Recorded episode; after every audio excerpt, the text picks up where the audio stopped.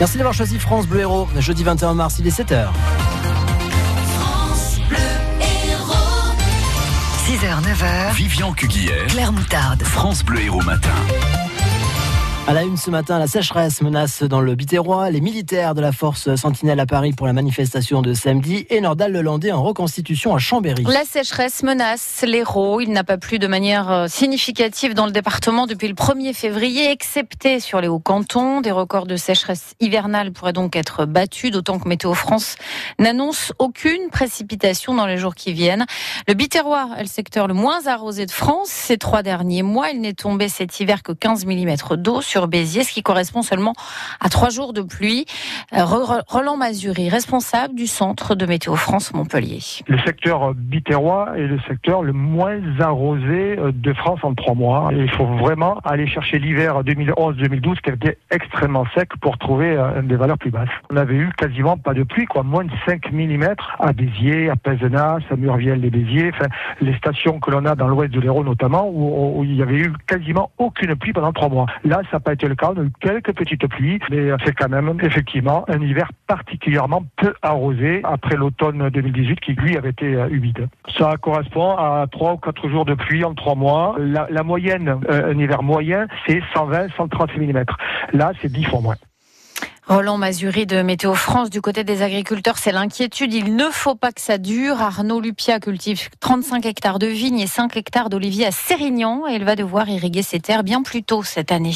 Oh oui, c'est précoce, oui. Les plantes commencent à le ressentir hein, et donc il va falloir commencer à irriguer sur les oliviers, irriguer plus tôt. L'an dernier, on a commencé à irriguer année pluvieuse à partir du mois de juin, c'est-à-dire euh, tard. Et là, cette année, il va falloir commencer ben, d'ici là, dans le mois de mars, il va falloir commencer à irriguer les oliviers quand ils commencent à pousser. Quoi. Parce que là, il y a, y a l'induction florale qui se fait, donc il va falloir arroser maintenant. Tout aussi bien, après, il peut pleuvoir plus tard, hein. ça, c'est suffit de d'une bonne pluie, mais bon, il faut qu'elle arrive. Durant ces 45 derniers jours, il n'est tombé que 0,2 mm à Montpellier, un record pour cette période. 1 mm à Béziers-Vias et 1,8 mm à 7. Un reportage de Stéphane Pocher. Le procès des violences conjugales à Montpellier à partir d'aujourd'hui, c'est un homme de 29 ans qui est jugé pour meurtre aux assises de l'Hérault. Il est accusé d'avoir tué sa compagne à coups de couteau. C'était en janvier 2016 à Béziers. Elle voulait le quitter. Un crime qu'il a commis sous les yeux de leur fille qui n'avait même pas 3 ans. Le procès doit duré quatre jours. La conductrice de 26 ans qui a tué une autre automobiliste, c'était le mois dernier à Latte, a été placée en détention provisoire, mise en examen pour homicide et blessures involontaires. Elle avait d'abord été laissée libre sous contrôle judiciaire, mais le parquet a fait appel en invoquant plusieurs circonstances aggravantes au moment du choc. Cette femme avait trop bu et elle était en train de se filmer avec son smartphone. La reconstitution de la disparition du caporal Arthur Noyer. Elle a commencé à 2 heures cette nuit en présence de Nordal Lelandais au centre-ville de Chambéry. Nordal Lelandais, principal suspect dans l'affaire de la petite Maëlys. Il est confronté cette fois aux preuves accumulées par les enquêteurs dans l'affaire du caporal. La reconstitution commencée il y a 5 heures maintenant est toujours en cours, Anne-Laure Bouzige. Les enquêteurs s'intéressent désormais au dernier lieu de cette reconstitution, Crué, au col du Marocaz, au pied du massif des Bauges, là où Nordal Lelandais se serait débarrassé du corps d'Arthur Noyer. Reconstitution qui a commencé sur les coups de deux heures cette nuit, non pas à la discothèque du quartier du Carré Curiel, comme on pouvait s'y attendre. Hein. C'était là qu'Arthur Noyer avait passé sa dernière soirée avant de disparaître, mais aux abords d'un rond-point, quelques centaines de mètres plus loin, rue de la République, probablement l'endroit où Arthur Noyer monte dans la voiture de Nordal-Lelandais. Après une demi-heure sur place, le cortège repart direction Saint-Baldolf, à 6 km de là. Le village est bouclé depuis plusieurs heures. C'est ici que la reconstitution s'éternise, surtout plus de deux heures et demie en tout, une durée qui peut laisser espérer de nouveaux éléments dans cette enquête. Nordal-Lelandais a-t-il parlé? Pour l'instant, aucune information n'a filtré de cette reconstitution. L'armée a appelé en renfort pour l'acte 19 des Gilets jaunes samedi à la demande d'Emmanuel Macron. Des forces sentinelles se joindront aux forces de l'ordre habituellement présentes lors des manifestations. De son côté, la CCI, la Chambre de commerce et d'industrie de l'Hérault, va déployer à nouveau des vigiles devant les commerces du centre-ville à Montpellier, dans les Cussons. François Ruffin est à Montpellier aujourd'hui et sur France Bleu Hérault ce matin, le député France Insoumise, très actif à l'Assemblée nationale, vient présenter son documentaire intitulé Je veux du soleil un film tourné avec les Gilets jaunes et surtout sur les Gilets jaunes de Montpellier et Nîmes.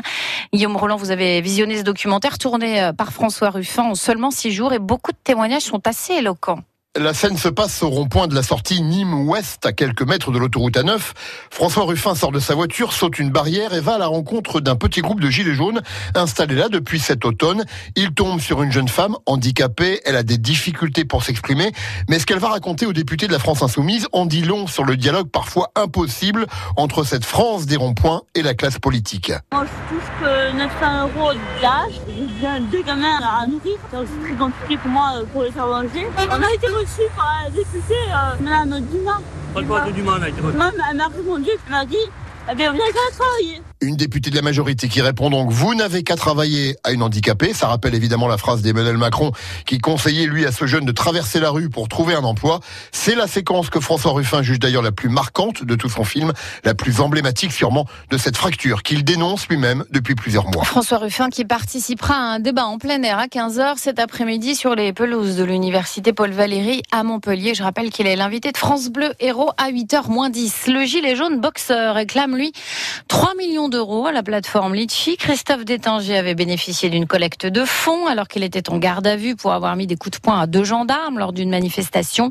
Euh, Litchi avait clos cette collecte au bout de deux jours au lieu de 45. 145 000 euros avaient été récoltés. Le boxeur a donc fait son calcul, le calcul de son manque à gagner.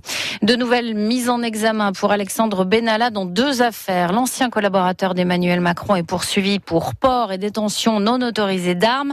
Euh, C'est son selfie à Poitiers pendant la campagne présidentielle de 2017 sur lequel il porte une arme et mise en examen également pour les violences du 1er mai à Paris au Jardin des Plantes. La police italienne a sauvé de justesse 51 collégiens pris en otage et menacés dans un bus près de Milan par leur chauffeur, un Italien d'origine sénégalaise qui évoque le sort des migrants africains morts en mer Méditerranée. Il a incendié le véhicule. Cet homme a expliqué qu'il avait perdu trois enfants en mer. Theresa May présente aujourd'hui à Bruxelles sa demande d'un report de trois mois du Brexit. Le Brexit qui est censé avoir lieu dans huit jours. En face, l'Union européenne, fatiguée par les négociations, pose ses conditions au report du divorce. Que les députés britanniques acceptent le deal avec l'Europe, un accord qu'ils ont pourtant déjà rejeté deux fois. Un documentaire à charge contre Michael Jackson ce soir sur M6. Living Neverland, un film qui accable la star de la pop, à nouveau accusé de viol sur des enfants. Le hand des Montpellier qui a craqué à domicile hier face à Évry, 32 à 30. Euh, et ce qui fait que Montpellier dit peut-être adieu à ses dernières chances de décrocher le titre de champion de France de hand.